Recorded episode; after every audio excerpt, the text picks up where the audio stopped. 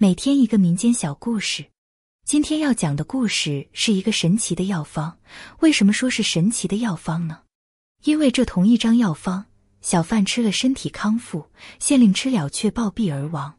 其中缘由我来讲给你听。话说古时一桩奇闻，卖包子的小贩王妻得了一种怪病，肚子胀得像鼓，疼得要命，请来远近闻名的薛神医诊治。玉峰绕着病人飞三圈，最后落在古书上。薛神医看到药方，一下子呆住了，收回玉峰，什么话都没说，转身就走。明朝的时候，沧州有个薛神医，妙手回春，各种疑难杂症到了他这里保管就好。他看病却和别人不同，别的郎中讲究四诊望、闻、问、切，一把脉就知病情。薛神医看病靠两样法宝。一只玉峰和一本破破烂烂的古书，玉峰绕着病人飞三圈，然后薛神医打开古书，玉峰落在那哪里，用那个药方保管药到病除。薛神医年轻的时候靠做短工赚钱生活，夜里借住在破庙里。一天，庙外来了个白胡子老头，好像得重病。薛神医二话不说，把白胡子老头扶进庙里，喂药喂饭。细心照顾，像伺候亲爹一样。老头要吃肉，他哪怕饿着也要买点肉做给他吃。就这样过了几个月，白胡子老头身体康复。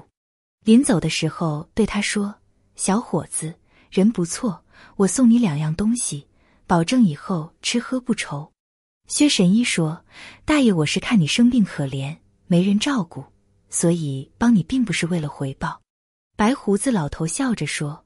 我果然没有看错人，教了他一套仙法后，又送本破破烂烂的古书和一个小巧的盒子。开始，薛神医并不敢给人治病，怕闹出笑话。有一天，邻居二赖子肚子疼，请不起郎中，眼巴巴的等死，痛苦不堪。薛神医动了恻隐之心，打开盒子，玉蜂绕着二赖子飞了三圈。薛神医拿出古书。翻了树叶，玉峰落在一个药方上，赶忙让人照着那个方子去抓药。二赖子吃下后，肚子竟然不疼了。于是附近穷的看不起病的人都来找他，名声传遍十里八乡。这天，一位妇女慌慌张张跑进来，看见薛神医就跪下，一把鼻涕一把泪的说：“求神医救救我相公，他肚子胀得像鼓一样，疼得要命。”原来她是小贩王七的媳妇李氏，因为丈夫害了疾病，于是赶忙前来求助。薛神医二话不说，拿起那两件宝贝就来到了王七家里。王七和妻子开了个包子铺，平日里为人和善，生意也不错。最近不知道咋回事，王七肚子胀得像鼓，随时都有爆裂的可能。薛神医二话不说，打开盒子。玉峰绕着病人飞了三圈，然后飞到古书上。薛神医翻了一页又一页，玉峰就是不可肯落，急得他满头大汗。谁知等玉峰落下时，薛神医看到药方，一下子呆住了，什么话都不说，收回玉峰，转身就走。李氏急忙抱住薛神医大腿哭求。薛神医说：“不是我不救，这砒霜可是剧毒，吃了会要命。”李氏说。不治也是死，中毒也是死，救救我相公吧！薛神医只得说：“你随我来。”到了药铺，拿了砒霜给李氏，叹了口气。李氏给丈夫喂下砒霜后，一小会功夫，王妻全身发热，汗如雨下，肚子慢慢变小，也不疼了。没想到居然治好了。薛神医忐忑不安，一夜无眠，想去打探，又怕弄出了人命，不好收场。待在药铺，又心神不安。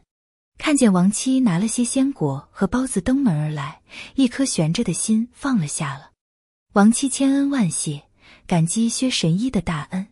后来，王七逢人就夸薛神医那神奇的医术。这事传到了县衙，炸开了锅。原来县太爷得了怪病，正躺在床上，肚子胀得像鼓一样，疼得厉害，和王七的病很像。于是派衙役赶快去请薛神医。薛神医一听县太爷有病，不敢怠慢，赶紧和衙役一起来到县衙。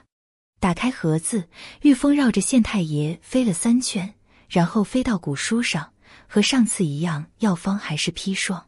县太爷一听药方是砒霜，大怒，让衙役拿刀杀了薛神医。谁知薛神医临危不惧，仔细的讲述了给亡妻治病的经过。在场的人都知道这件事，纷纷附和。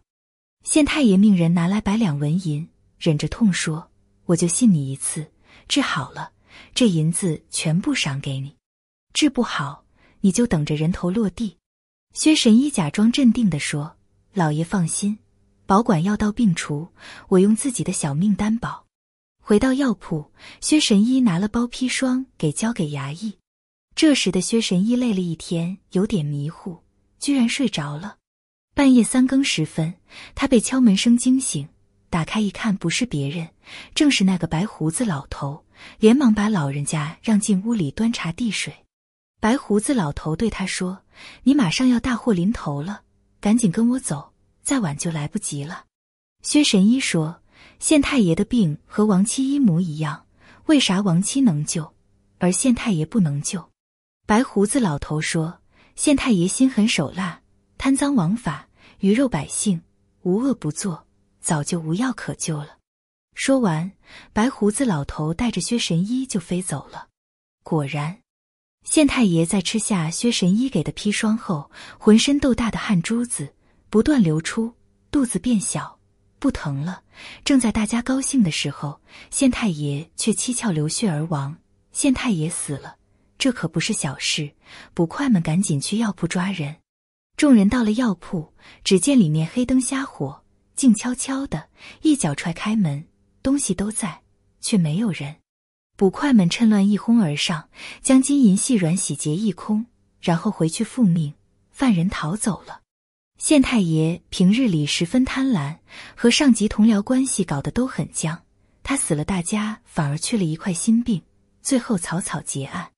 薛神医遇到白胡子老头，学到仙法，利用法宝悬壶济世，救人无数，值得称赞。同样的病，同样的药，最终却是不同的结果。原来许多事物都是因人而异。